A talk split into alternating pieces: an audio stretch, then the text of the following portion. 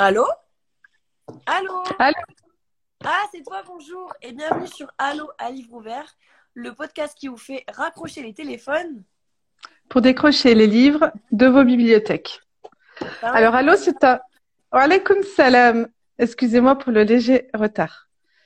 Donc, Allô, c'est un podcast littéraire présenté par Anna et Kerima, deux auteurs qui ont à cœur de vous faire connaître euh, des auteurs peu connus et de vous reconnecter à l'amour de la lecture. Euh, à Livre Ouvert, c'est une émission aussi qui fait partie euh, du- d'Univers Muslim Media. Donc, c'est la première plateforme de, de médias musulmans en France. Et euh, vous pouvez découvrir Univers Muslim Media sur YouTube et euh, surtout sur Instagram. Exactement. Alors, comment vas-tu Depuis un mois? Très bien, très bien, Alhamdulillah. Alhamdulillah. Et toi? Ça va très très bien. Moi, je suis très contente de, de te retrouver, de vous retrouver. Donc aujourd'hui, on va faire un petit rappel. C'est toujours un plaisir, c'est ce qu'on se dit avec Kerima, c'est toujours un plaisir, euh, notre petit rendez-vous mensuel avec euh, bah, les personnes qui nous écoutent. Voilà, on se fait plaisir et puis on espère aussi que vous passez un bon moment avec nous. C'est du plaisir partagé. Donc, euh, comme je disais, pour le rappel de cette, enfin, d'aujourd'hui, euh, je voulais parler d'un livre que j'avais lu au lycée qui s'appelle euh, Mhm. Les Essais de Montaigne. Certainement, vous connaissez, surtout s'il y a des lycéens qui nous écoutent. Mhm. Euh, donc, je suis en train de relire actuellement. Et en fait, je voulais, je, je voulais j'ai pris les Essais de Montaigne pour illustrer un truc très très important en lecture et aussi, pas qu'en lecture, aussi de façon générale lorsqu'on est, comment dire, lorsqu'on est un entrepreneur ou que, en fait qu'on essaye de se faire un petit peu connaître, euh, il y a quelque chose de très important qui s'appelle la captatio benevolentiae. Et en fait, euh, c'est ce qu'on appelle, enfin, ça vient du jargon théâtral. Et en fait, la captatio benevolentiae, c'est la façon de, capter en fait le lecteur. Donc, que ce soit le lecteur pour, euh, pour les livres ou par exemple au théâtre, ça, ça, ça s'utilise beaucoup, donc le spectateur. Bref, c'est une façon en fait de capter l'attention des personnes. Là, par exemple, on est en train de faire une captation benevolentiae parce qu'on essaye par notre introduction, je sais pas si c'est réussi, mais de capter les auditeurs. Bah, ils vont nous le dire dans, le, dans les messages. Si, Ouais. euh, je connais pas du tout le concept, hein, parce qu'en fait, si vous voulez, l'émission, on la prépare, euh, on prépare une partie chacune de notre côté, et j'ai pas lu, donc c'est une vraie découverte. Euh, tu vas me faire découvrir de nouvelles choses aujourd'hui. Je le sens. Oui, c'est ça. Donc en fait, ouais, donc la captation benevolentiae, la captatio benevolentiae, c'est une façon du coup d'attirer un auditoire. C'est une technique oratoire qui est souvent utilisée dans le théâtre, euh, mais aussi dans les œuvres littéraires. Et bref, et Montaigne dans ses essais, il fait une belle captatio benevolentiae.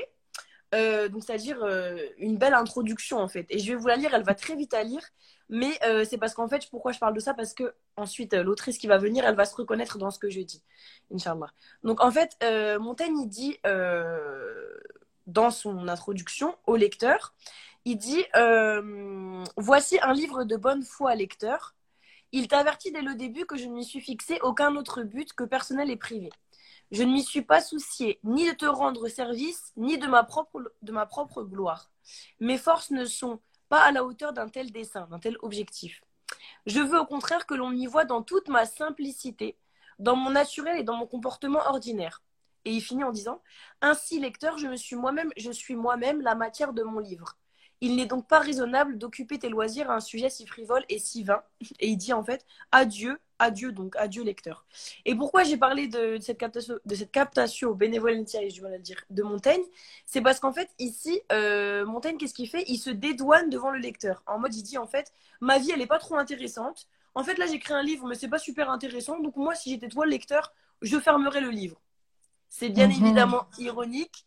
Ça me fait plaisir les petits commentaires que, je vois. Mais je vais vous montrer. C'est bien évidemment ironique, euh, en fait, mais c'est une façon de faire pour euh, justement capter le lecteur. En disant mon livre, il n'est pas intéressant, tu devrais le fermer, qu'est-ce que ça fait?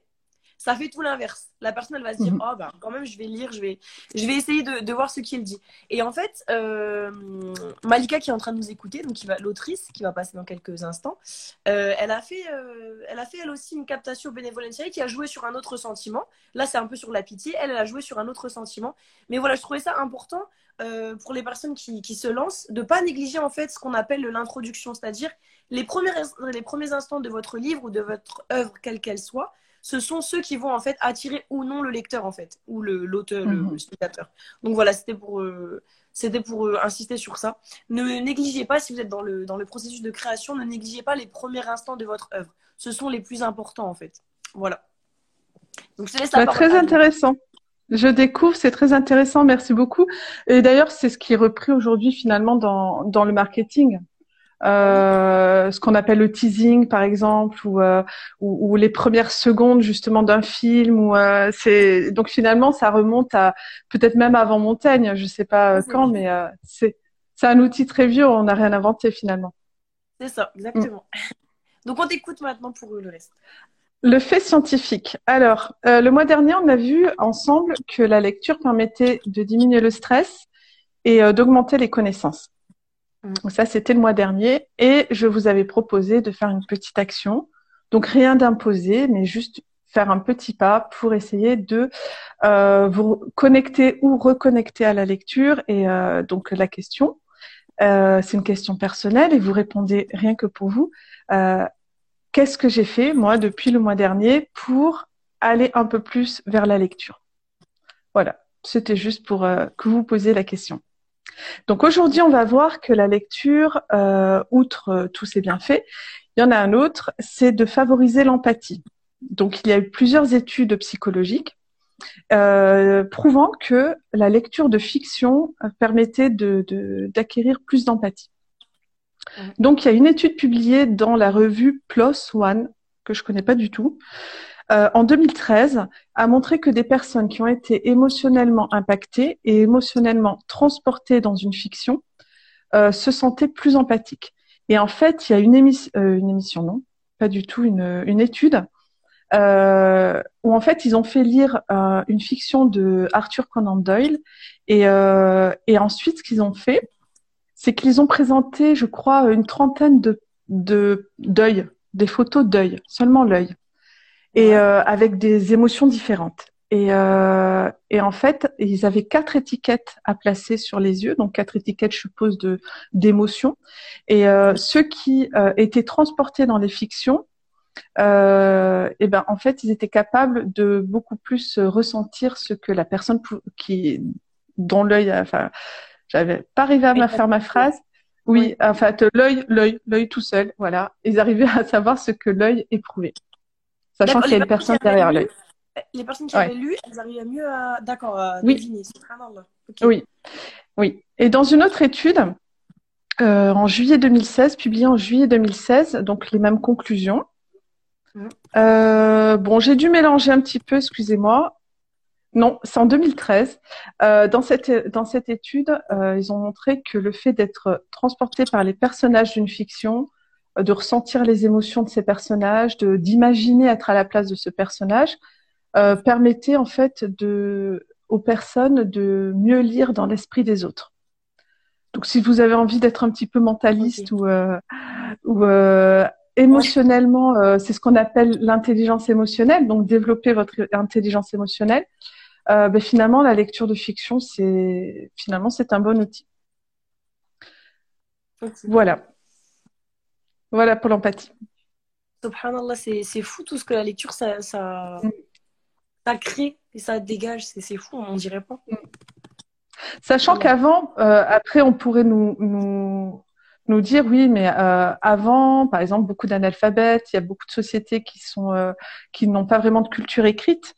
Euh, mais en même temps, la culture étant orale, on avait aussi le principe de la fiction, toujours avec les histoires euh, racontées euh, au coin du feu ou dans la cuisine, ou voilà.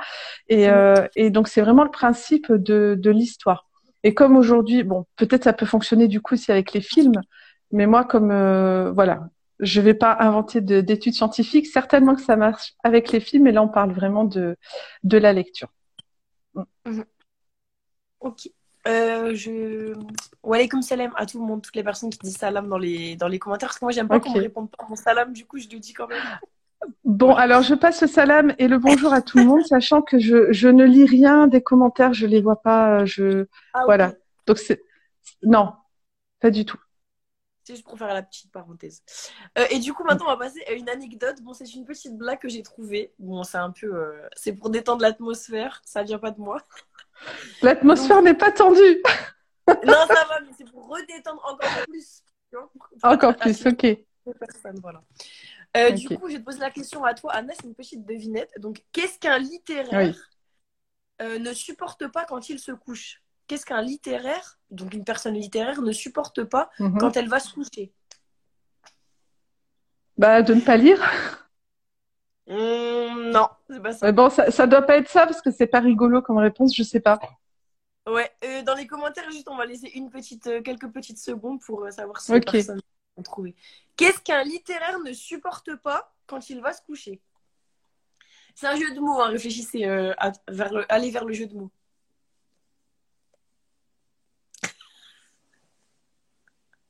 Un mec qui fait genre de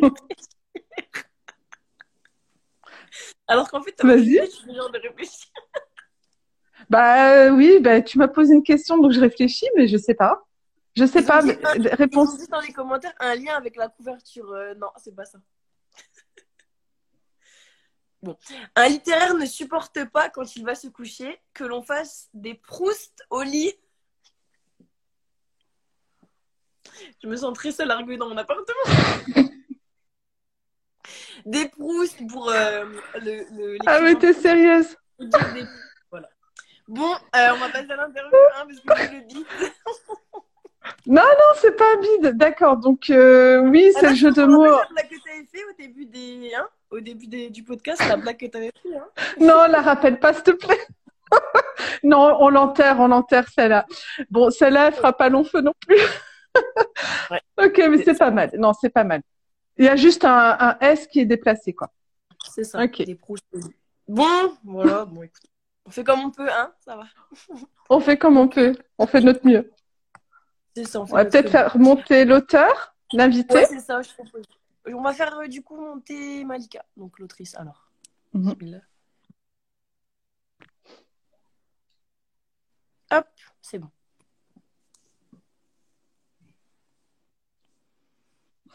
J'ai invité. Bon, elle fait rire quand même après un petit peu, elle fait sourire. Ça va, écoute. Ça va, Vous allez bien Très bien, ça va Ça va J'ai beaucoup aimé euh, ce que tu as dit sur les essais de montagne, Karima. Ah, tu t'es reconnue. oui, complètement. Ça m'a un peu ému. Et j'ai beaucoup aimé aussi le, le fait de, ton explication euh, sur la lecture de fiction et ben du coup, je comprends mieux pourquoi j'ai pu développer cette empathie et le fait de lire, euh, c'est presque sur le visage des gens. Les gens me disaient ouais que j'avais été euh, parfois une sorcière, mais en fait, je comprends mieux. C'est le fait de passer sa vie dans les bouquins. En fait, après, tu retranscris dans la vie réelle. Mm. Eh ben, c'est oui. C'est un bon moment ce petit rappel. Alors, en tout cas, bienvenue. Ouais, c'était chouette. Merci beaucoup. Merci pour cette invitation. Avec, plaisir. Avec plaisir. En tout cas, ça a été un, un plaisir de découvrir ton livre. Et euh, donc, on va commencer. Est-ce que tu pourrais te présenter et présenter donc ton ouvrage qui s'appelle Fini les dettes? Que j'ai ici. Ouais, et que j'ai ici aussi. voilà, alors moi, je m'appelle Malika de Euh, je suis auteur depuis 2017, auteur publié. J'ai écrit euh, plusieurs ouvrages. J'ai commencé par écrire une romance que j'ai qui me trottait en tête depuis euh, deux ans. Avant ça, j'étais euh, j'étais euh, créatrice de mode et euh, j'ai fermé ma boutique parce que j'avais pas assez confiance en moi et je voulais pas finir cette année-là qui avait été une année très difficile pour moi, l'année 2016. Je voulais pas finir sur une note très négative. Il mmh. faut savoir qu'avant ça, j'avais vécu un divorce très douloureux et qu'à partir de ce moment-là, j'ai dit c'est fini la tristesse. Dès que quelque chose va mal, je compense par un bien, un bienfait, quelque chose qui me met en joie. Donc, mmh. quand j'ai fermé ma mon entreprise, je suis partie voir la première coach de vie de toute ma vie. Euh, j'ai pleuré une heure dans son bureau, une heure dans la voiture, et après, je suis restée une heure en mode silence. Et je dis, bon, je vais pas rester, tu sais, c'était la fin d'année approchée. Euh, normalement, je suis pas sensible, tu vois. Pour moi, un jour, c'est un jour, point, tu vois. C'est juste une, une, occasion de plus d'être sur Terre et de glorifier Dieu et de faire ses trucs, tu vois. Mais là, c'était, c'était une année assez perturbante et je me suis dit quelle est la seule chose qui me met systématiquement en joie. Tu vois, la chose, même quand je suis fatiguée, quand je vais pas bien, je me suis rendu compte que c'est, enfin, je me suis souvenu plutôt que c'est l'écriture. Donc, j'ai décidé de m'asseoir et j'ai écrit un livre en sept jours, six jours euh, précisément. Je relisais euh, dans la journée. Ah et euh, le septième jour, je l'ai envoyé aux maisons d'édition en me disant, là, si c'est écrit que je vais devenir auteur, Voilà, ce sera fait. Et euh, j'ai ciblé euh, les maisons d'édition, tu vois, parce que je savais que c'était un livre léger, une romance. C'était mon premier livre. Je savais à quoi m'attendre, puisque c'est un rêve d'être auteur depuis toujours. Mhm. Et euh, donc, quelques mois plus tard, ce livre-là, Les Foudres du passé, est paru aux éditions Baudelaire. Et euh, merci beaucoup. C'est une très jolie histoire. J'ai beaucoup Bravo, aimé l'écrire. et Oui, je connaissais pas du tout. Et ça a été le début, en fait, de, de ce que j'appelle ma libération. Tu vois, c'est, pour moi, la liberté, c'est une quête absolue depuis toujours. Depuis que j'ai compris euh, qu'on est, en fait, euh, conditionné pour euh, vivre dans une sorte de carcan, je me suis dit que j'étais pas d'accord avec ce concept. Et donc, je cherche la liberté absolue depuis toujours. Tu vois, dans, dans, dans tout. Tu vois, dans le travail, dans le lieu d'habitation, dans le mouvement, dans la façon de parler, la façon de se tenir. Pour moi, c'est très important d'être un être libre Mhm. parce que c'est comme ça qu'on est, en fait. On est du verbe naître, on est être, tu vois, on est profondément libre. Et en obéissant à bah, quel, à un dictat quel qu'il soit, en fait, on se tue un petit peu, tu vois. Mhm. Et ça, c'est quelque chose que j'ai compris très tôt, euh, parce que très tôt, j'étais bouleversée par la vie et j'ai compris que si, euh, pas si je peux le dire, en fait, la mère de ma meilleure amie a été assassinée par son mari, je parle au père de ma meilleure amie, et je pense que c'est là que ça a été la première réflexion de, bon, si elle avait bougé, tu vois, si elle avait pris sa liberté, si elle n'était Ouais, pas analphabète, si elle avait de l'argent, si elle avait de la famille, en fait, je me suis rendu compte qu'il avait, qu'il y avait beaucoup de si, Mhm. et que la seule chose qui lui manquait, en fait, c'était sa liberté, tu vois. Et du coup, euh, ça m'a ému d'en parler. En fait, ça devait pas sortir de ma bouche. Je me suis dit, j'y vais comme ça, je lis les questions, j'y vais en freestyle, et ben, Non, mais c'est le enfin bref, le plus spontané qui est le mieux en général. Donc c'est t'inquiète. ça. Et de toute façon, je sais pas faire autrement. voilà. Et euh, donc, en fait, il y a cette soif de liberté constante. Et en fait, en écrivant ce livre, en étant publié, je me suis enfin offert la permission d'être profondément moi. Mhm. Parce qu'en fait, on est, on est, on est quelqu'un, et la vie te bouleverse, te change, et il y a des moments de vie où tu dois redevenir toi, sinon tu sais que tu vas mourir intérieurement, tu vois. Exactement. Et ce livre, il a été difficile à écrire parce qu'il y a de la, de, de la sensualité, de ce genre de choses. Et moi, je m'appelle Malika. Tu auras bien compris que ça fait pas partie des conversations que j'ai pu avoir avec mes parents. et en fait, ça a commencé, c'était le premier, euh, la première liberté. Très clairement, ce livre, ça aurait pu être dans la collection Harlequin. C'est vraiment de ça dont il s'agit. J'avais besoin de poser ça. Mhm. Euh, moi, j'en suis fière parce que c'est quelque chose que j'arrivais même pas à écrire moi-même, tu vois, parce que ma- c'était de la fausse pudeur. En fait, il y a des choses dont je ne parlais pas. Et ça s'est ressenti dans mon mariage, ça s'est ressenti dans mes relations humaines, en fait. Même amicales, tu vois, je mettais des filtres partout, tout le temps. Tu vois, j'avais euh, cadenassé ma vie euh, pour pas trop m'attacher, pour euh, pour euh, pas être en faute, tu vois. Mhm. Comme ça, si je perds quelque chose ou quelqu'un, tu vois, je me pouvais me dédouaner, pas trop souffrir. Et euh, ce premier ce premier livre-là, ça a vraiment été un, un le premier pas vers euh, celle que je suis aujourd'hui. Je me suis, je me rends vraiment compte qu'il y a un vrai changement. Je croyais pas en la phrase on change de vie, t'as une nouvelle vie. Je croyais pas du tout. Sincèrement, jusqu'à ce que je devienne auteur, jusqu'à ce que je me vois dans la position de, euh, je raconte mon histoire, je Ouais. parle avec des gens, je parle de littérature, tu vois, jusqu'à ce que je sois moi celle que je devais être, parce que quand j'étais petite, je sentais que je serais auteur et chef d'entreprise, je le savais, subhanallah, mais je savais pas comment est-ce que ça allait se passer. Là, tu, bah, on n'est pas devin. Parfois, tu sens le truc dans tes tripes, Mm. mais tu, tant que tu l'as pas vécu, ça te, C'est ça. tu vois. Ça bouillon- En fait, ça bouillonnait et euh, il fallait que ça ça, allait sortir à un moment donné. ok, d'accord. c'est ça, exactement. Ça, c'est pour ton Ensuite, premier livre, c'est ça. Ok. C'est ça. Ensuite, on a, on a déménagé parce qu'on vivait en banlieue, il y a eu beaucoup, beaucoup de drogue d'un coup, tu vois, c'est en mode d'un coup. Et moi, j'ai vécu euh, dans un, en fait, j'ai vécu dans un endroit qui est devenu une plaque tournante de la drogue en France. Donc, à 20 ans, je suis partie, euh, je suis partie vivre à Marseille. C'est pas la ville la plus safe du monde, mais moi, je connaissais personne, j'étais tranquille. Et euh, donc, quand j'ai vu ça sous mes fenêtres avec mes enfants, on a pris les petits, on est parti. On a pris euh, les petits, les plans de précaution, et hop, on est parti euh, là où je vis aujourd'hui. Et après, quelques mois après, il y a eu le confinement. Ah, Et ouais. je me suis dit, bon, maintenant, qu'est-ce qu'on va faire? Entre-temps, j'avais écrit Fini les dettes, mais je- Fini les dettes, je vais vous présenter après. Et c'est pendant l'année 2020 où j'étais la plus euh, productive, tu vois, en termes d'écriture. Et ça a été le deuxième gros pas vers ma liberté. Je me suis dit, j'arrête de me filtrer parce que ma plus grande crainte, c'est la crainte de beaucoup d'auteurs, c'est et si ma famille me lit? Ah, oui. Et quand mon petit frère m'a dit que mon père avait lu mon premier livre, Ah, je me suis dit, bah ça y est, tu vois, il sait. Maintenant, il sait. Ben oui, ben mon frère m'a dit, il l'a lu, mais il m'a fait aucun commentaire. Tu vois, il l'a lu, il l'a reposé, il n'a jamais reparlé. Tu vois? Et moi, et, moi, je suis berbère et je sais que dans la culture kabyle, c'est pas quelque chose qui peut choquer, tu vois. Mais ça veut dire que mon père me voyait différemment, mm. tu vois? Dans la culture berbère, enfin, de moi, enfin, moi, je suis kabyle et en réalité, on parle beaucoup de des choses de la vie, tu vois. Ça peut être de la sexualité, ça peut être euh, de l'amour, euh, de, de formes de perversion, tout ça. En fait, on en parle beaucoup. On a un lien particulier avec la terre, le ciel, tout ça, le monde du visible et non visible. Mais arrivé en France, on, on se cloître dans des faux semblants pour pas qu'on parle de nous tu vois, pour pour euh, bah, quoi, pour pas qu'on parle de nous, surtout. Comme ça, ce qui ce qui on tait tout en fait. Comme ça, ça va pas jusqu'au bled, parce que ce serait la honte de la honte de la honte, le summum, tu vois.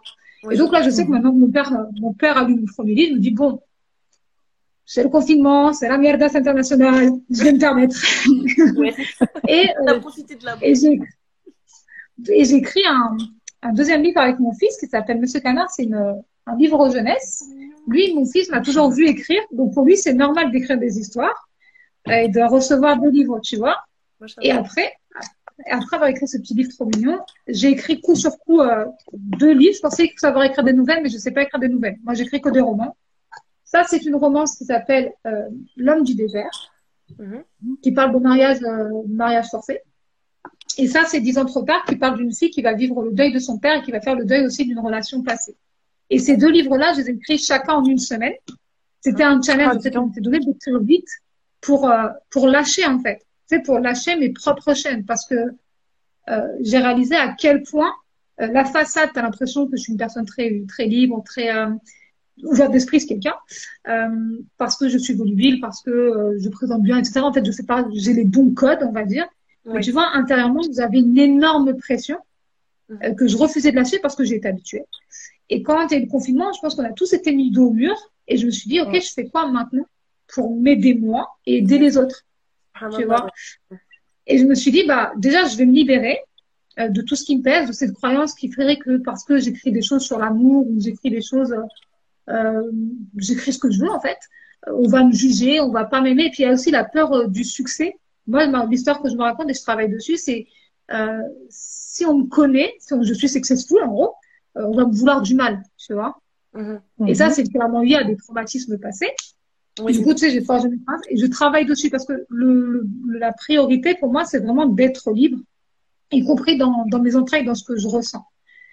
Et euh, maintenant, je vais vous parler du livre Fini de ce que j'ai écrit en 2019. C'était deux ans d'écriture. Je crois que c'était les années. C'est le livre que j'ai mis le plus de temps à écrire. Euh, en fait, il m'a fallu deux ans pour rembourser toutes mes dettes, donc j'avais pris des tonnes de notes.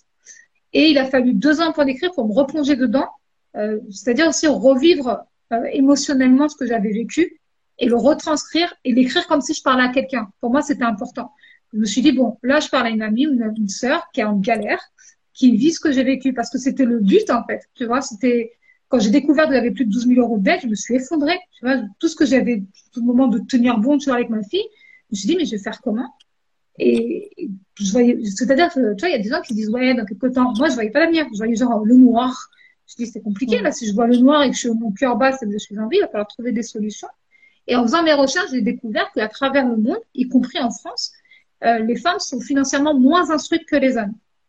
Et à chaque fois que je parlais d'argent avec les femmes, elles donnaient toutes le même discours. C'est l'argent, c'est comme ça, on n'a pas le choix, il y a des dépenses, comme si c'était mal d'avoir de l'argent ou mm. comme s'il fallait être pauvre, tu vois. Je me disais, donc on va toutes finir pauvres. Euh, si je meurs demain, c'est la fausse commune, tu vois. Même pas de quoi te faire enterrer dignement. tu vois, pour moi, c'était... tu vois, pour moi, je disais, mais tu vois, c'était gravissime et ça m'a mise profondément en colère. Je me suis dit, mm. ça veut dire qu'en fait, il n'y a pas de solution. Et genre, il n'y aura jamais de solution. À ce moment-là, quand j'ai quand j'ai découvert que j'étais endettée, c'était en 2011, j'ai dû penser fin 2010. Et il n'y avait pas tout ça sur Internet, tu vois. Et les peu d'articles que je trouvais, c'était euh, écrit par des hommes, ouais. euh, clairement pour des hommes riches et qui voulaient devenir encore plus riches, tu vois. Avait pas vraiment de cohérence. Je me disais, mais moi, dans ma réalité, dans la réalité des femmes que je connais, euh, genre on est pauvre, parfois très très pauvre, et en plus on s'appauvrit, tu vois, pour maintenir un mariage. En plus, on avait tous les mêmes, euh, genre, euh, comme ça, on avait les mêmes codes de vie. Je me disais, mais on a tous le même délire. On tient notre mariage avec l'argent. on croit qu'on va tenir nos enfants avec l'argent. Euh, des enfants vont en prison à cause de l'argent parce qu'ils comprennent que leur mère est en galère d'argent et que le papa n'assure pas. Et en fait, ça m'a fait euh, février. Littéralement. Donc, je me suis effondrée en larmes parce que ça faisait beaucoup, tu vois. Ça faisait vraiment euh, le divorce qui se passe mal, se retrouver seule avec sa petite, 12 000, plus de 12 000 euros de dette. Et je me dis, mais moi, je trouve pas de solution et toutes les femmes autour de moi n'en ont pas, en fait. Donc, je me suis dit, je vais m'en sortir. Je me suis fait la promesse, je vais m'en sortir. Et quand j'y serai arrivée, je vais prendre des tonnes de notes et quand j'y serai arrivée, je vais écrire un livre dans lequel j'explique pas à pas comment faire pour toutes les femmes qui sont dans la même galère que moi. Je refuse, en fait, que ce soit normal, tu vois. Oui. En fait, c'est bien parce Je que, pense que si je peux me permettre, c'est parti. C'est en fait, c'est bien parce que c'est parti de. Dans tout ce que tu nous racontes dans ton parcours, tu pars à chaque fois d'une problématique que tu traverses et tu en fais quelque chose. Oui. Je trouve que c'est bien parce que Ouais, ça. les problèmes, tu en fais quelque chose en fait. Tu les laisses pas au stade de c'est bien, le problème. C'est ça. Mais c'est ce que ma mère, euh, je crois que c'est ma mère qui m'a inculqué ça. Je me demande d'où ça me vient. C'est, c'est- moi, je sais pas, je, je vois même comme, comme mes parents. Donc, quand tu tombes, tu te relèves et après, tu montres aux autres comment faire. Tu vois? Ouais. C'est comme ça. Par exemple, mes parents sont en France, comme la plupart des parents euh, du bled, tu vois, et ils gardent une partie de leur revenu qu'ils en ont au bled. D'une manière ou d'une autre, tu vois, ça va là-bas. Mhm. Et donc, moi, je suis née avec cette richesse-là d'amour, tu vois, et je me suis dit, bon, là, je galère. J'aurais pu euh, peut-être faire autrement, mais quand tu es ce type de personne-là, tu sais pas faire autrement. Tu t'en sors et tu, tu te motives les jours où ça va pas en disant, ouais, mais il y en a d'autres qui, qui galèrent, qui n'ont même pas l'idée de s'en sortir, tu dois écrire ce Ouais, bouquin. pour. Et parfois, prends là, tu sens les choses, tu dis que c'est la meilleure chose, tu dis même c'est la seule chose à faire. En vrai, c'est ça, c'est, je me dis, je dis, ne peux pas faire autre chose, c'est la seule chose à faire. Je sais écrire, j'aime bien écrire, je sais écrire facilement, Bien. et en plus, je, je fais de la compta, donc j'appliquais. tu vois, j'avais toutes les clés en main pour m'en sortir, donc autant aider. Ouais, c'est ça. Inch'Allah. Et du C'est une très très belle euh, démarche. Merci.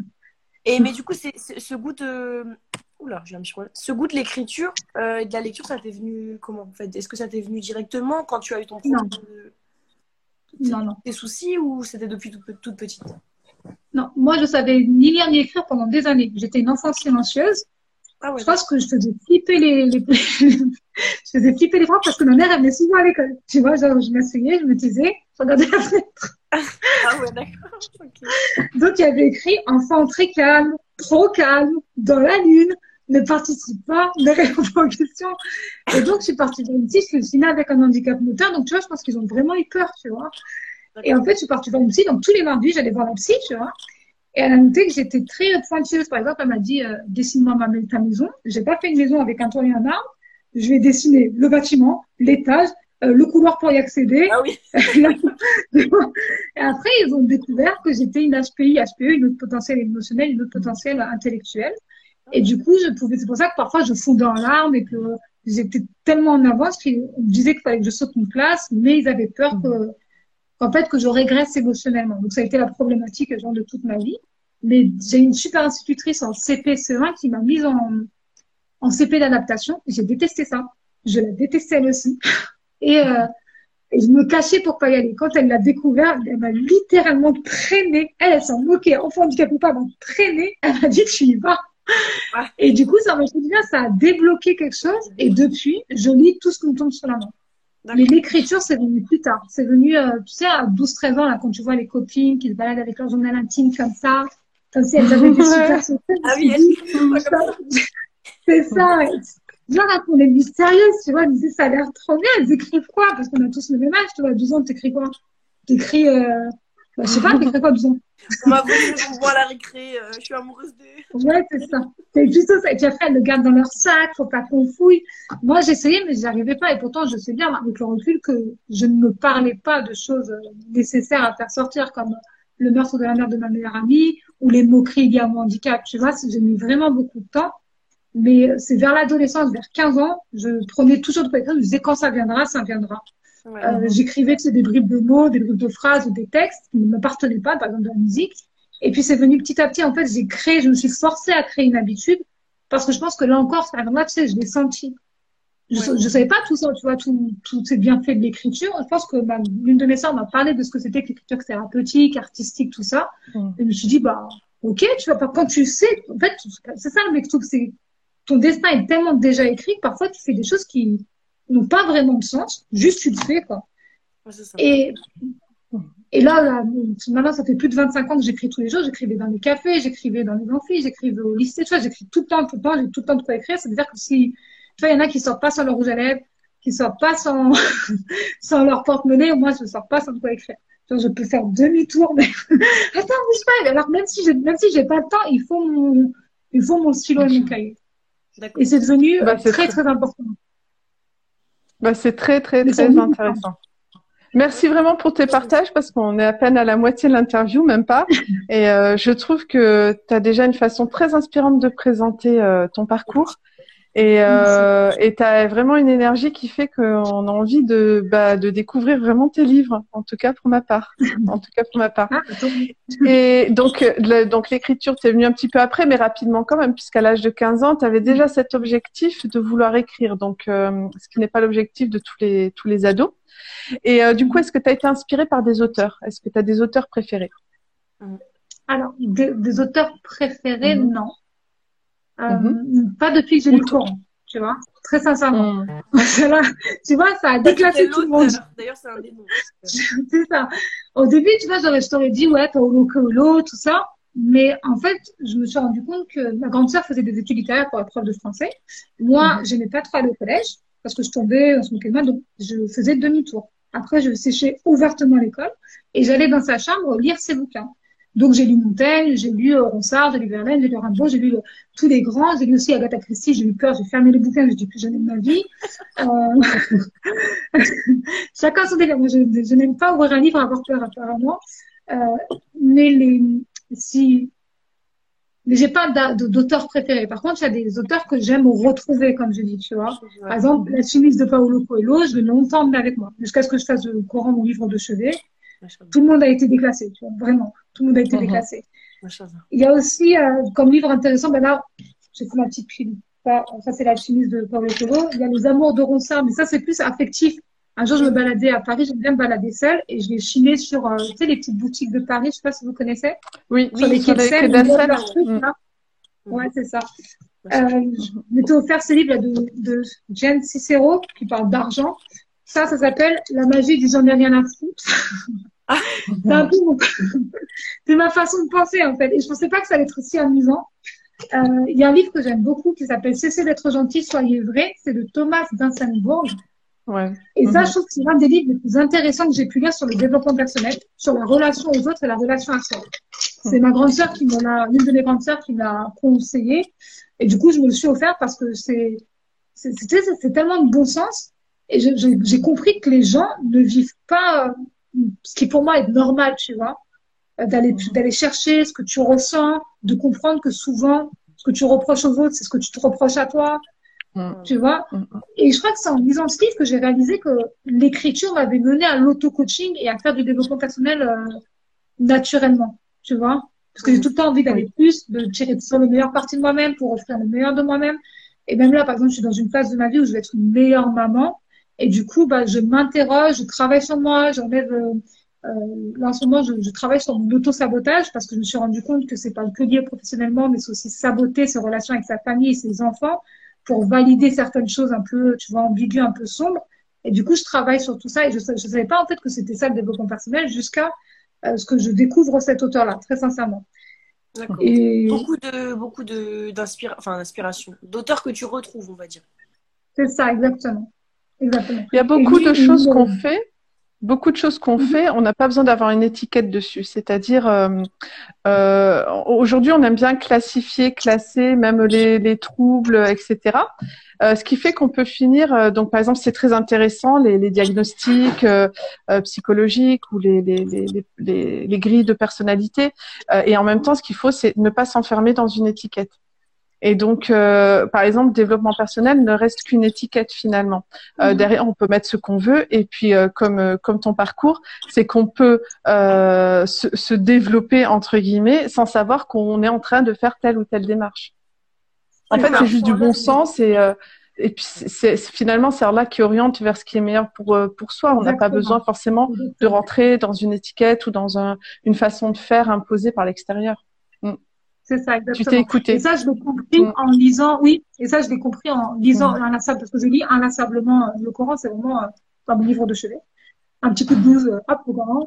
Euh, Un petit, mal quelque part, hop, le Coran, quand je suis pas chez ouais, voilà. c'est ça. Ouais, c'est ça. Moi, il est à côté de mon lit et j'aime pas en plus quand il est fermé. Je trouve que c'est un livre qui est là pour vivre, tu vois. Par exemple, chez mes parents, il est dans une vitrine avec euh, tous les beaux verres et tout ça de ma mère. Euh, moi, je fais quelque chose qui agace un peu. J'ouvre. sans le Coran. Ça, je, je, montre à quoi ça sert, tu vois, parce que, en fait, ça m'inquiète. Je me dis, bon, on n'a pas le droit de toucher à ces verres et le Coran est au même endroit, tu vois. Mhm. Après, chacun a ses relations. Euh, je pense qu'il faut aussi laisser cheminer les gens. Je me dis que s'ils voient le faire, au bout d'un moment, ils feront peut-être pareil, tu vois.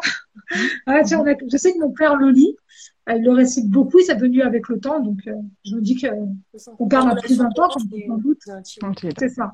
Oui, c'est ça. C'est ça. Du coup, pour passer à, ta, à la prochaine question, euh, c'est quoi en fait ton but à travers ton écriture? Est-ce que tu as un message particulier que tu aimerais faire passer ou des messages? Mais c'est quoi vraiment Tu sais, en, en tant qu'autrice, Anna et moi, c'est pareil. On a, je pense, des buts, même si on ne se les avoue pas. Mais est-ce que tu as un, un, objectif derrière ton écriture? De façon vraiment très générale Ouais, c'est d'amener les gens à, à, à, être libres, notamment les femmes. C'est pas les gens, c'est que les femmes. Je ah. pense même que je suis un peu sexiste. J'ai réfléchi, tu vois. Non, je pense que je suis sexiste. je pense que si on devait une étiquette pour féministe. Je pense que ça me dirait. Euh... Ouais, ou féministe. Ouais. Ouais, peut-être. Un jour, un auteur m'a dit ça comme c'était un gros mot. Ah, vous êtes euh, féministe, tu vois. Je, non. je sais pas quel est votre. Ça dépend ce qu'on met derrière le mot. Ça dépend de ce qu'on met derrière le mot. Euh, Moi, j'ai une préférence naturelle pour les femmes. Voilà. Attendez, Adèle a dit Kerry a trouvé son alter ego. Oui, c'est vrai. non, moi, je, je, pense qu'en fait, on, j'ai discuté l'autre fois avec mon épouse, j'ai le sentiment que peu importe la période à laquelle on vit, euh, de façon générale, les femmes sont des victimes, tu vois. Et, mm-hmm. et là, ces derniers temps, je me suis rendu compte qu'en France, on est vraiment au Moyen-Âge. Mais vraiment, tu vois, on amène des femmes sur la place publique qui, qui sont les médias on leur dit alors, pourquoi est-ce que vous portez le hijab? Pourquoi est-ce que vous ne portez pas? Et pourquoi est-ce que vous avez fait ça? On vous a vu faire ça l'autre fois. C'est le Moyen-Âge. On faisait pareil au Moyen-Âge, sauf qu'on les brûlait. c'est exactement Et là, on va pas jusque-là, tant mieux. Oui, on va pas. mais c'est un peu le même concept, tu vois. Tu te justifies parce que tu es une femme, tu te justifies parce que ceci.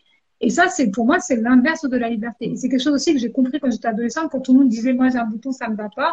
Moi, je me suis euh, littéralement dénudée pour regarder euh, comment j'étais faite. Tu vois, je dis, ok, deux bras, deux jambes, une tête, ça fonctionne. Voilà, j'aime bien mon sourire, j'aime bien mon nombril, j'aime bien comment je suis faite, c'est cool, on va avancer. Et je me suis rendu compte que les uns s'attachent au, regard des autres au lieu de s'attacher à, à leur propre regard. Tu mmh. vois, par exemple, quand tu es une maman, ton corps change. Et si tu es trop axé sur l'extérieur, tu vas pas t'aimer. Moi, je sais que mes grossesses, ça a été difficile parce que je m'étais attachée à l'extérieur. Ah Mais du coup, c'est un message... Euh, est-ce que c'est un message uniquement féministe, du coup? Ou c'est un message universel plutôt? Vas-y, n'aie pas peur de dire féministe, c'est bon, c'est pas grave. non, non, en fait, j'ai écrit un, un, roman qui va bientôt être publié. Et euh, le père, ça, ça en dit nous, en fait, sur ma, ma façon de penser, parce que je suis plus à l'aise à l'écrit qu'à l'oral. Du coup, là, je suis vraiment en train de chercher euh, mes mots. Et, et le personnage, c'est mon alter ego, en fait, tu vois, c'est celle que je suis profondément. Et oui, elle est, elle est clairement, je sais pas ce que toi tu mets derrière féministe, mais pour moi, c'est la préférence aux femmes. Euh, même dans ma vie personnelle, ma vie professionnelle, je travaille qu'avec des femmes. Euh... ouais, du coup, je pense que ouais, c'est féministe féministe ou sexiste, je sais pas, mais ouais, il y a une vraie préférence pour les femmes. Et, et je veux voir, je me dis, si j'habitais ailleurs, dans un autre pays, dans un autre contexte, est-ce que je ferais la même chose? Oui, parce qu'ailleurs, dans un autre pays, dans un autre contexte, il y a toujours des problématiques liées à ton sexe. Et quand tu es une femme, c'est toujours plus compliqué que quand un En fait, on ne part pas avec les mêmes cartes. On joue au même jeu que la vie. On n'a même pas, on n'a pas les mêmes outils, on n'a pas les mêmes chances. C'est comme un jeu de loi où on n'a que des pièges. Et vas-y, tu vois? Bah, féminisme, derrière, c'est le fait de défendre les femmes parce que justement, comme tu dis, tu pars avec euh, des bagages 500 fois plus lourds. C'est ça. Bon, finalement, c'est plus, euh, c'est pas forcément, euh, c'est plus pour rétablir de la justice en fait. Tu vas avoir une certaine injustice, donc c'est, c'est pas voilà. C'est pas c'est pas au détriment euh, des hommes. Parce qu'en fait il y a une lutte féministe qui est idéologique et euh, qui est dans la destruction de la moitié de l'humanité ce qui est complètement ridicule. Donc c'est plutôt une lutte pour euh, pour la justice. Mm. à équilibrer les choses ah. que ce soit mm. équitable que on vive le même type de vie qu'on puisse vivre dignement notre méthode parce qu'en fait je, je, connais beaucoup de femmes qui se disent qui s'empêchent de vivre et qui prétendent que c'est le méthode tu vois. Ça n'a absolument rien à voir. C'est leur peur de se faire massacrer euh, psychologiquement ou physiquement, tu vois, cette peur-là qui les empêche d'être elles. Et ces femmes-là, très souvent, elles dénigrent les femmes, elles les insultent, elles font tout pour être appréciées par les hommes, quitte à, à devenir des machos sans même s'en rendre compte, tu vois, des misandres. Elles deviennent misandres, littéralement, mais elles ne pourront jamais te dire, bah, bah, oui, je suis misandre. Elles te disent, non, mais moi, je suis une femme, sauf que je ne comprends pas pourquoi elle fait ceci, pourquoi elle parle comme ça. Tu vois, elle, elle, Misogyne, elle alors. casse juste mm. Oui, oui, c'est ça. Mm. C'est ça. Elle, mhm. déteste littéralement les femmes libres, tu vois. Et pour elle, une femme libre, c'est une femme dangereuse. Et il y a des hommes pour qui une femme libre est une femme dangereuse. Moi, je me dis, tant que je suis en vie, tant qu'il y a des, des inégalités comme ça, cette forme-là d'injustice pesante, eh ben, je vais continuer. J'écrirai des, tu vois, je créerai dans ce, dans ce sens-là, mhm. euh, des livres pour aider les femmes à se libérer. J'écrirai toujours dans ce sens-là. Et je continuerai dans ce sens-là parce qu'on peut pas se trahir. En fait, plus tu écris, moins tu mens. Ah, moins tu te et moins tu mens à l'oral. Tu te tu prends plus conscience du poids des mots. Mhm. Ok. Mhm. Donc un message euh, plutôt féminin adressé aux femmes pour rétablir une certaine euh, équité. Équité. Ok. Très bien. Euh, sinon, quelle est ta séance type d'écriture? Est-ce que tu as un rituel Voilà, comment tu t'organises? Ah oui, bien sûr, j'ai un rituel. Alors, d'abord, j'allume des bougies. D'abord, je dis, je vais écrire. Pas dans ce sens-là, un rituel euh, tout à fait euh, laïque. ah ouais Profane. Non, non.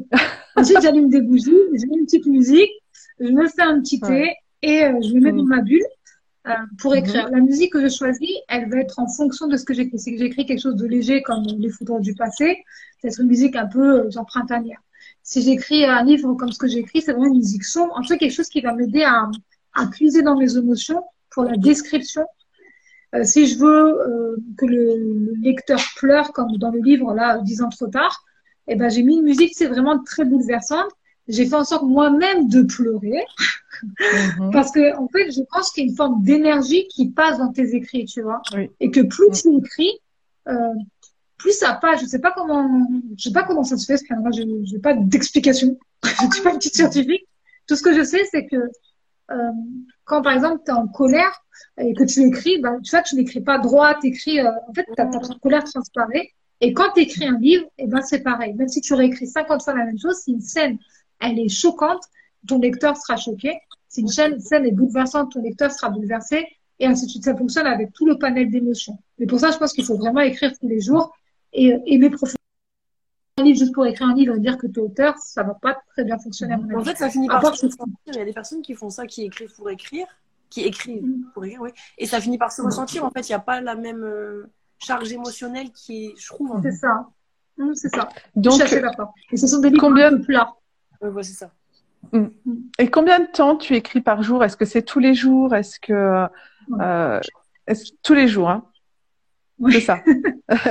Et tu sais estimer combien de temps à peu près? Apparemment trop.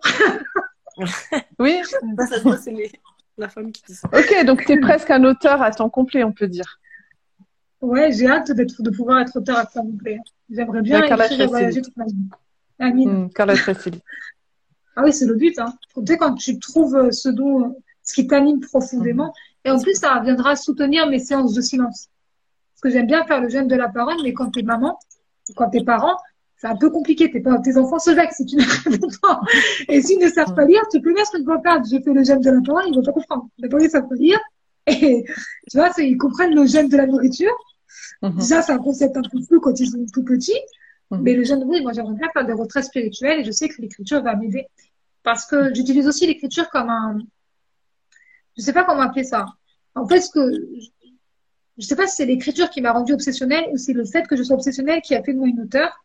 Mais quand je veux quelque chose, je l'écris, je l'écris, je l'écris, je l'écris. Quand je commence à trouver une solution, j'écris la solution. Et ensuite, le, plan architecturale commence à se mettre. Et du coup, j'en fais une obsession jusqu'à ce que je l'obtienne. Ça s'est passé comme ça quand je voulu devenir chef d'entreprise dans la mode. Comme ça, quand j'ai voulu devenir auteur, pour, pour la, enfin, j'ai écrit ça en six jours, six nuits, tu vois, en ayant Mhm. deux enfants. Ouais, c'est assez exceptionnel. Hein. Mm, mm. Oui, mais c'est sur le coup, je m'en rendais pas compte, puisque de toute façon, j'écrivais tous les jours. Tu vois? Mhm. C'est le fait de le dire et de qu'on me dise ça, mais c'est c'est très c'est rare tout ça. Je dis ah ouais peut-être. Après, je me dis non, les gens ne connaissent pas des auteurs. mais c'est quand d'autres auteurs m'ont dit que c'est c'est pas c'est c'est pas anodin que je me suis rendu compte. Et comme ça fait partie de ma norme d'écrire tous les jours et d'inventer des histoires en filigrane, tu vois, en arrière-plan de ma, de ma vie réelle, pour moi ouais c'est normal. En fait, c'est un. Si je peux ajouter, c'est un rapport un peu compulsif à l'écriture. C'est ça. C'est Moi, quelque, ça me- chose de vital. Pardon? C'est quelque chose de vital, en fait. Oui, c'est senti comme une drogue. C'est ça. C'est ça. Une drogue saine pour le moment. Ouais. En, en user et en abuser. Et euh, notre avant-dernière question, c'est est-ce que tu as écrit cet ouvrage euh, bah Là, on va parler que du dernier de, de celui-ci. Oui, Est-ce que tu, l'as écrit que pour euh, t'aider toi Tu tu t'es dit, je vais écrire un livre. Comme tu le dis, en plus, le fait d'écrire, ça t'aide en fait euh, à poser le plan, etc. Est-ce que tu t'es dit, je vais l'écrire pour m'aider moi ou, mais tu as déjà un peu répondu, ou vraiment, tu t'es dit, ça va aider vraiment beaucoup de monde? Ou en, en tout cas, ta NIA, comme on dit, ton intention, c'était vraiment d'aider le plus grand nombre. Non, pour aider le plus grand, plus- le plus grand nombre, le plus grand nombre de femmes. Vraiment. Et quand on me dit combien de femmes je voudrais aider, bah, toutes les femmes, en fait. Tu vois, il y a pas, je sais pas, il y a combien de femmes sur Terre, mais c'est toutes celles que je, là, Ouais. aider. Et Soyons je pas pensais avares. pas, tu vois, que ça allait, euh, ça allait avoir, euh, tu sais, je pensais pas que ça allait avoir un tel impact, tu vois. Mm. Parfois, je reçois des, des avis sur le livre, des, des témoignages de filles, tu vois, qui, qui sont, l'apparence de la vie va super bien. Mais quand tu connais juste un bris de leur vie, tu te dis, euh, bah, déjà, c'est la mierdas internationales de leur vie.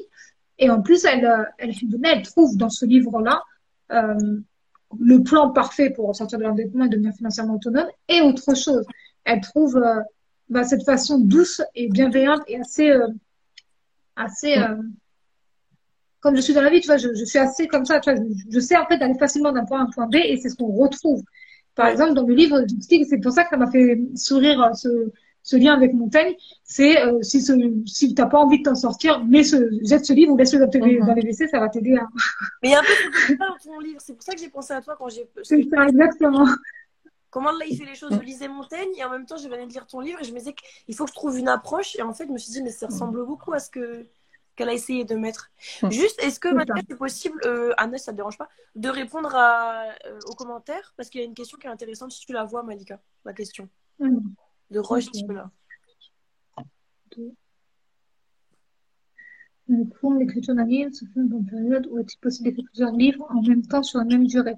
Euh, moi, je pense qu'on peut écrire euh, plusieurs livres sur une même durée, Mhm. Mais euh, tu dois pouvoir faire que ça de ta vie, Ouais. ou bien être un peu dingue, Ouais. ou bien en fait avoir un monde intérieur très riche. C'est-à-dire que déjà dans ton monde intérieur, tu puisses euh, séparer les émotions. Moi, elles se sentent, elles se ressentent dans mon ventre, les émotions. Et quand ça se très fortes, elles se montent dans ma gorge, comme ça, parfois, ça me coupe euh, la voix. Il faut vraiment que tu aies un esprit, un endroit safe, un endroit sain, qui te permette de développer plusieurs histoires. Parce que déjà, écrire une histoire ou un livre, peu importe, même si c'est un livre didactique, ça prend beaucoup, beaucoup d'énergie. Ouais. Euh, moi, mais je suis persuadée qu'on peut écrire plusieurs livres en même temps. Euh, c'est Musso, tu vois, Guillaume Musso qui sort un livre par an. Euh, si on considère qu'il faut six mois pour écrire un livre, il fait que ça, tu vois. Mhm. Il fait que ça. Je suppose, enfin, sinon il a une famille genre qui Oui, c'est un auteur professionnel. Oui, bien sûr, les auteurs professionnels, après, euh, les, les, les maisons d'édition aussi attendent un certain rendement derrière. C'est euh, Ouais, c'est ça. a une Oui, mais histoire du coup, il de... fait que ça, tu vois. Ah oui, bien sûr, bien sûr. Parce que souvent, je réfléchis, je regarde ma famille que j'aime, hein, et je me dis, ah, si je pouvais passer ma vie à écrire, j'écrirais cette histoire-là, cette histoire cette histoire-là. Mhm. Et je sais que c'est techniquement possible si je suis en retraite spirituelle, si je suis toute seule, si on me sert à manger, si quelqu'un, tu vois, si en fait tu enlèves tous les trucs de la vie et que tu peux être, euh, te permettre d'être bouleversé, euh, donc tout ça bouleversé positivement ou négativement, Mhm. euh, parce que le retour, quand tu écris un livre, le retour à la vie réelle, ça peut être très très difficile. D'ailleurs, c'est l'une des raisons pour lesquelles je m'empêchais d'être auteur parce que j'avais peur de basculer dans une forme de folie. Tu vois, je sais que je suis obsessionnelle, j'avais vraiment peur, mais je savais pas que ça allait être un bienfait pour moi. Par exemple, quand j'ai une idée, euh, une idée d'histoire dans la tête, sans forcément faire un livre, je l'écris Et tout de suite, ça m'intéresse parce que toutes les émotions que je sens dans le ventre, que je sens dans le ventre, qui peuvent descendre plus bas et créer de, de l'énervement, de la tension et donc se ressentir sur les vibrations dans la vie réelle, elles sortent.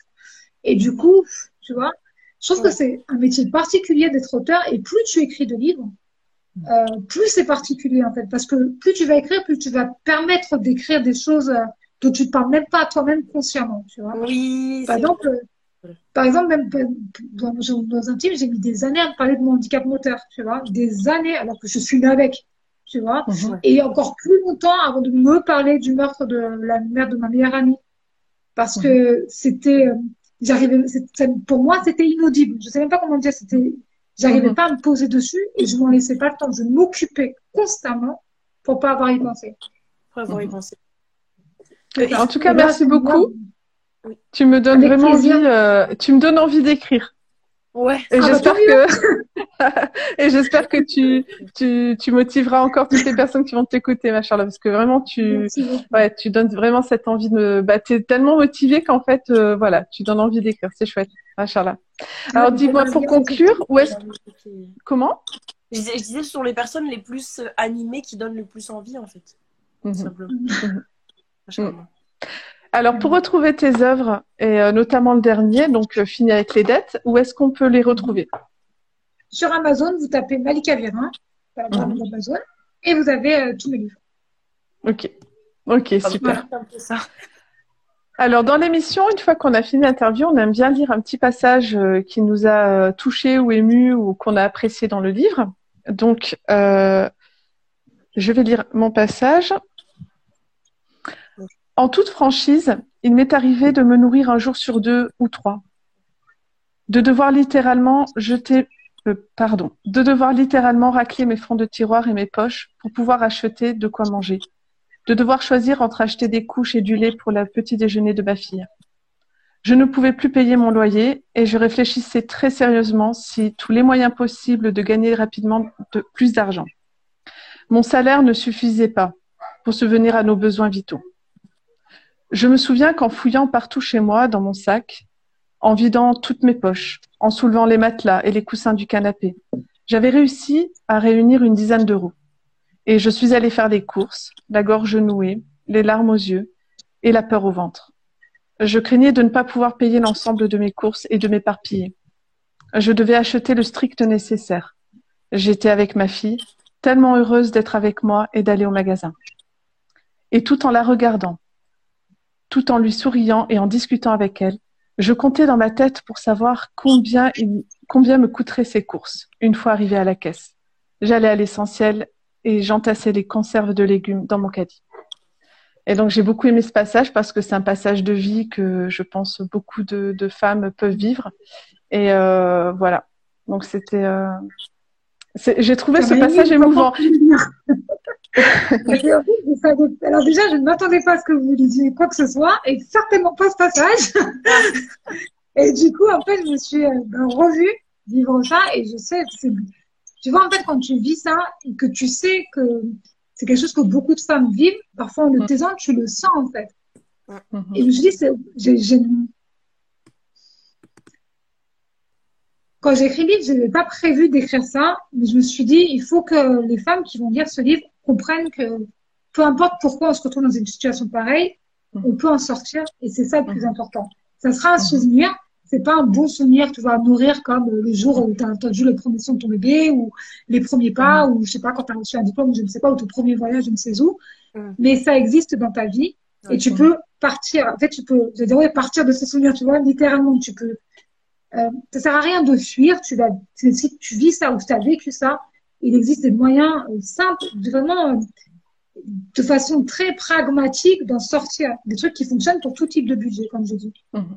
Et Mhm. ça me semblait important, en fait, de laisser un peu moi. J'avais pas prévu, tu vois, de laisser autant de moi dans mes livres. Mais plus je parlais avec les femmes, plus je me disais, mais, mais en fait, c'est, c'est, c'est comme un trou béant dans lequel toutes les femmes tombent, tu vois, et il n'y a pas d'échelle de secours. Tu vois, voilà, pas d'échelle de secours. Et même aujourd'hui, je connais encore des femmes qui, qui, j'ai leur jeter mon livre à la tête, tellement ça m'agace parce qu'elles se disent, bah, c'est comme ça, j'y arrive pas, je trouve pas de solution. Et moi, je vous dis dans le livre, j'entasser des bougies. Il y en a d'autres qui vont entasser des, des sacs à main, d'autres de la vaisselle, tu vois, qui vont se mettre sciemment dans les problématiques financières. parce qu'elles se disent, elles se racontent l'histoire, je ne me sortirai jamais. Et moi, à ce moment-là, ben, je me disais, bah, je ne me sortirai jamais. Ce sera toute ma vie comme ça. Mhm. Mhm. Et moi, justement, pour revenir sur ça, euh, je vais lire mon passage. Euh, moi, ça m'a. Enfin, mon passage, le passage que j'ai aimé. qui m'a touché, c'est parce que euh, j'ai à cœur de. Comment dire on se ressemble pas mal, hein, franchement. Par rapport à la question des femmes, la question de, de, la dawa, de tout ça, vraiment, je me retrouve beaucoup dans ce que tu dis. Et ce que j'ai beaucoup aimé, c'est que déjà, c'est un livre, c'est un guide euh, pour nous aider au niveau de nos aides, mais il y a beaucoup de côtés très humains, je trouve. Par exemple, le passage, c'est Je pense sincèrement que nous pouvons tout apporter notre contribution à ce monde et qu'aucune de nos actions n'est minime, inutile ou ridicule. Parce que je considère chaque femme comme ma propre sœur, il me paraît tout à fait normal de l'aider à se relever et à s'élever. Et alors ça, c'est typiquement ce que je peux écrire sur les vidéos. Je me suis dit, mais vraiment, J'ai bien aimé aussi le côté de ce que je passe mon temps à dire, c'est que tu peux être peintre, tu peux être, je sais pas, euh, peut-être pas chanteur, mais enfin, si tu peux être chanteur, tu peux être peintre, tu peux être euh, bien parler, bien faire à manger, tu peux tout utiliser pour le, pour le, chemin d'Allah, en fait. C'est ça. Oui, Il faut qu'on comprenne qu'aucune de nos actions, comme tu dis, n'est minime, inutile ou ridicule. C'est exactement ce que je fais. Exactement. C'est mon exactement. Et en plus, ça permet, tu sais, quand tu lis ça, et que par exemple, tu as un passage à vide, ça te permet de, de, de te rappeler que tu es utile, tu vois. Parce que quand tu traverses des choses difficiles dans cette vie, tu peux douter sur Terre. Moi, je sais que j'ai traversé des moments vraiment très, très difficiles où je me suis dit, ouais, ma présence n'est pas forcément, tu vois, inutile, tu vois, quand on me pardonne. Et je sais que je suis pas la seule, tu vois. Parfois, tu entends des, des, propos de femmes, tu sais qu'elles sont bancales psychologiquement et que des problèmes d'argent, ça peut euh, causer des drames, ça peut faire malheureusement que des femmes restent dans un, dans une famille ou dans un couple destructeur, qu'elles souffrent physiquement, psychologiquement et elles iraient jusqu'à en mourir, soit mourir physiquement, soit mourir intérieurement. Et pour moi, il n'y a pas vraiment de différence. La seule différence, c'est la sépulture en réalité. Il n'y a pas de vraiment de différence quand tu te suicides psychologiquement que tu restes. Et, et tu vois, on en revient à, ce drame que j'ai vécu euh, dans l'enfance. Je sais que ça, je ne pourrais jamais le réparer. Tu vois, Dieu pour faire quoi que ce soit.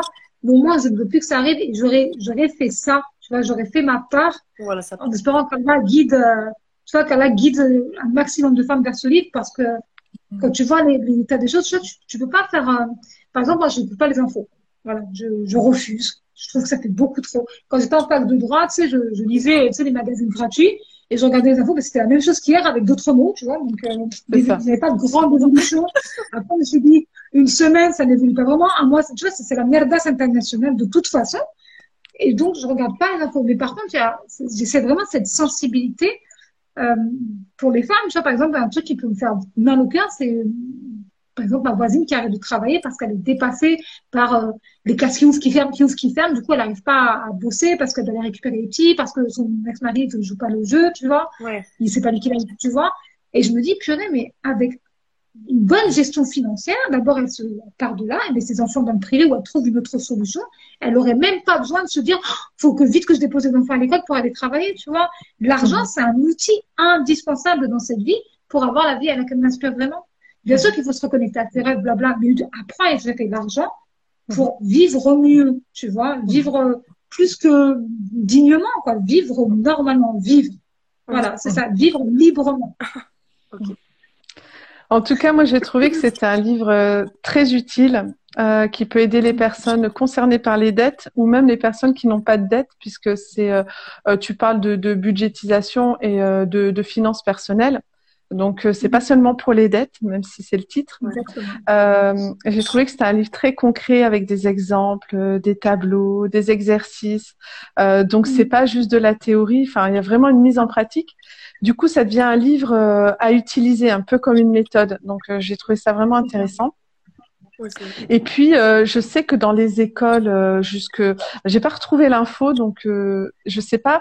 Je pense jusque dans les années 60-70, il y avait quand même des cours de, budget familial pour les jeunes filles.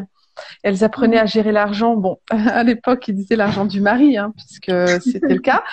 voilà, donc il y avait encore des savoir-faire. Et puis les garçons, il y avait le bricolage, la mécanique. Et donc, il y avait ce savoir-faire qui était quand même enseigné pour euh, le, le, budget, on va dire, domestique. Et c'est vrai que c'est euh, peut-être, euh, tu es venu combler avec ce livre un trou qui existe, enfin ça, existait dans l'éducation nationale, ça a été retiré volontairement ou pas, et finalement je pense que tu viens combler un petit peu, euh, un petit peu ce manque. Et euh, ce que j'ai aimé, c'est toutes justement euh, tes, tes, anecdotes personnelles. Euh, parce qu'en fait, c'est ce qui fait qu'on peut s'identifier à l'auteur et donc on peut vraiment s'imaginer être euh, dans, dans, la peau de celle qui va finalement s'en sortir, Inch'Allah, puisque puisqu'il y a une sorte d'identification. Mhm.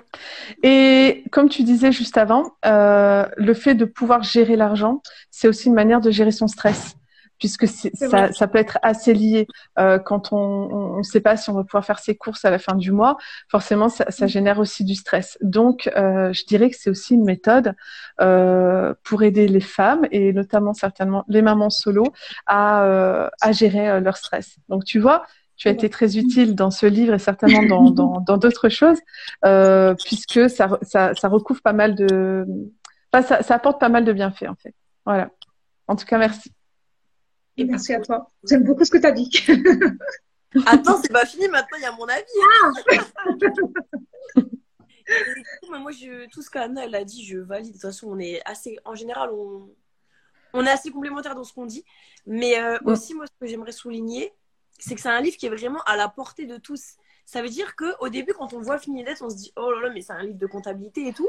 Et en fait, non, pas du tout. C'est des astuces qui sont super simples à mettre en, mm. place dans la vie de tous les jours et qui sont surtout, parce que moi j'ai déjà lu des livres un peu comme ça didactiques, mais j'ai toujours peur parce que je me dis je vais pas y arriver, parce que j'ai pas de confiance en moi par rapport à ça.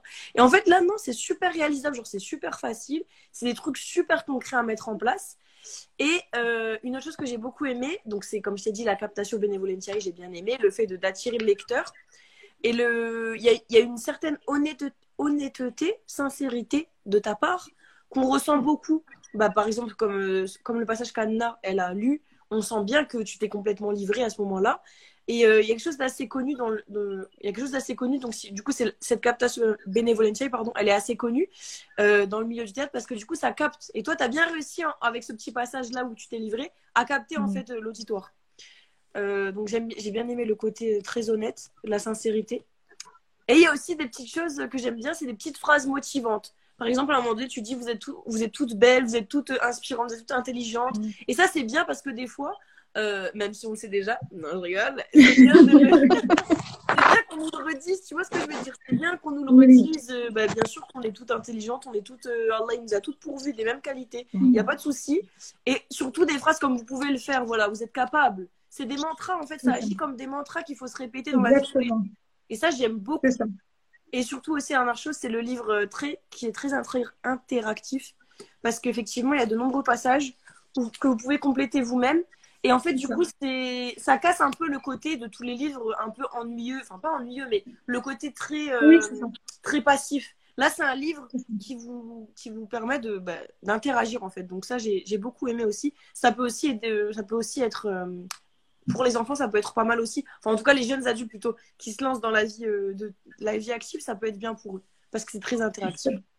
Voilà. En fait, je voulais pas écrire un livre. Vas-y, tu vois, il y a beaucoup de livres qui t'apprennent quelque chose. Oui. Mais tu n'as pas d'espace pour appliquer à ta vie réelle, tu vois. Par exemple, euh, euh, je sais pas moi, je vais t'apprendre à faire de la poterie. On te montre euh, des exemples de poterie. Mais à aucun moment, c'est euh, vas-y, tu fais ton atelier de poterie, tu prends tes photos, tu, tu vois, en fait, tu n'as pas de passage à l'action. La, ouais. Tu vois, on te dit maintenant, par exemple, j'ai acheté un livre sur l'intuition pour développer l'intuition. Je l'ai pas fini parce que il y a des exercices, mais il n'y a pas l'espace, en fait, tu vois, pour écrire. Euh, j'avais acheté aussi un livre pour développer ma marque sur le web. Les photos sont magnifiques. J'aime beaucoup le feuilleter. J'ai vu que j'avais surligné plein de passages, mais à quel moment, en fait, je, je, je me pose, à quel moment j'écris ce que je fais, tu vois? Et là, pour les comptes, il faut, en fait, il faut qu'à chaque chapitre, il y ait un tableau pour que tu saches que tu fais de ton argent, pour que tu avances à ton rythme et que tu te vois le faire. Parce que pour moi, il n'y a rien de pire que de lire un livre, dire, ah, ok, j'ai bien appris. Toi, tu poses le livre, tu reproduis la même, les mêmes ouais, Ça, voilà. Et d'ailleurs, il y a des filles qui utilisent ce livre La finalité comme un livre de compte, tu vois. Et il y a 12 tableaux à la fin, c'est pour faire pendant un an. Parce que moi, j'ai mis deux ans à m'en sortir. Et quand tu as les bonnes infos, tu peux faire plus vite. Et pour, pour être certaine, en fait, euh, qu'elles y arrivent, ces filles, ces femmes-là, eh ben, j'ai tout mis à disposition. La première édition, elle était plus courte. Il y avait moins d'espace. Et je voyais bien, en fait, que ça manquait. Quand j'ouvrais le livre, j'avais pas vraiment envie d'écrire dedans. Là, j'ai pris les choses en main. C'est de l'auto-édition. Euh, j'ai mis plus d'espace, plus de fluidité avec des petites, euh, des petites lumières là pour aller le, le moment des idées. Oui, oui. Parce que parce qu'il y a des gens qui détestent faire leur, faire leur budget. Elles détestent ça, ça leur fait peur, ça les fait pleurer, ça les angoisse. Autant avoir un support sympa avec une fille euh, bien, bien forte comme ça, parce que le but c'est qu'on devienne toutes comme ça. Tu vois, qu'on devienne toutes comme ça, qu'on se laisse pas piétiner et que l'argent n'entre jamais en jeu. Tu vois, que l'argent ne soit pas une source de quoi que ce soit. Par exemple, dans le couple, on dit ouais, il faut parler d'argent. La réalité, c'est que l'argent est un facteur de divorce les plus récurrents. Donc, y a une problématique. Il faut, peu importe à quel moment tu es dans ta vie, mais il faut apprendre à gérer ton budget. Comme ça, l'argent, ça fait plus partie de l'équation. Toi, tu as ton argent, tu sais le gérer. Ça fait plus partie de l'équation. Oui, ça. Les petites lumières. Ce que j'aime Et bien, puis, c'est c'est important. que elle, Malika, c'est comment on dit, la fermière, la beurrière et l'argent du budget. Est-ce que tu fais tout, toi, en fait? Oui, c'est ça. Elle a pensé. Bah oui, un couteau suisse. En tout cas, vraiment, merci beaucoup. Je trouve que c'est une belle découverte euh, pour moi, personnellement. Et euh, bah, je pense que ce sera une belle découverte aussi pour tous ceux qui vont écouter euh, ton interview. Et euh, je voulais conclure euh, avec, euh, en fait, l'actualité. Est-ce que tu as une actualité, par exemple, euh, par rapport à ton travail, par rapport à tes livres euh, je suis en train de, de, de voir comment faire pour être facilement trouvable en magasin. Euh, D'ailleurs, ça me fait rappeler qu'il faudrait que je remplisse ce contrat. voilà. Un Eh événement. écoute, euh, parle- Je veux dire, un événement daté. Non. Non, pas encore. Non, pas encore. Pas encore. En fait, je suis en train de m'organiser pour trouver, parce que c'est quelque chose qui me manque beaucoup de voir les gens en vrai. Euh, donc Mhm. là, je suis en train de m'organiser en amont et euh, je, vous assure, je, vous, je vous enverrai un magnifique euh, visuel pour vous dire quand ça arrivera. Avec plaisir. Avec plaisir. N'hésite pas à partager euh, toutes tes actualités après. Tu peux nous retrouver ben, sur Instagram comme tu nous as trouvé. Il n'y a pas de un, un souci. site Inch'Allah. internet. Il y a un site, la fille qui oublie alors que je travaille Voilà. dessus tous les jours. J'ai un site internet qui s'appelle malika-virin.com. Euh, J'écris beaucoup d'articles sur comment écrire un roman et là je fais beaucoup d'articles sur comment bien gérer et optimiser son budget pour devenir financièrement autonome. Euh, ça va venir en fait parce que pour moi c'est il y a des gens qui aiment pas les livres, tu vois, il faut être honnête, ou des gens qui veulent pas acheter un livre et le laisser euh, prendre la poussière, ce que je peux comprendre. Il y a des gens qui respectent les livres, pour moi. Euh, c'est aussi pour être mieux référencé tout ça, mais c'est parce que ça me fait, sais, ça me fait profondément plaisir de m'asseoir et d'écrire ça, tu vois. Ça, je me dis, je me dis qu'aucun acte n'est fortuit. Si j'ai besoin d'écrire quelque chose, comme par exemple comment être bien organisé financièrement, une fois j'ai discuté avec une femme euh, qui est donc euh, dans des problèmes financiers, et pour elle, être organisée financièrement, c'est avoir un salaire. Tu vois, alors que Mhm. c'est pas du tout ça. Mhm. Et donc, j'ai écrit un long article qui sera bientôt publié, Inch'Allah, sur ça pour que les gens trouvent tout de suite la, la solution. Évidemment, il y aura un lien sur le livre, hein, forcément, puisque toutes les solutions sont dans le bouquin. Voilà. Mhm. Et c'est aussi Quand, quand là-dessus. tout sera daté, tu nous le diras et on partagera. Ouais, il n'y a Voilà. pas de problème. Anna, Alors. Ouais, j'ai une actualité, c'est ce samedi euh, sur les conseils de Kerima, puisque tu es déjà passé par là. Euh, je vais faire une dédicace à l'Illénium, euh, donc euh, à l'étage. En fait, il y a une librairie, et puis euh, donc de Ouais. 14 à 18 heures, je serai sur place pour une dédicace. Donc pour les personnes euh, de Lille et environ, si vous voulez passer euh, me voir, ça me fera plaisir, Inch'Allah. Allez, Ah, Euh, Inch'Allah. voilà. Et toi, Kerima, est-ce que tu as une, dé- une, une actualité? Euh, pas pour le moment. Pour le moment, j'ai Non? j'ai rien. D'accord.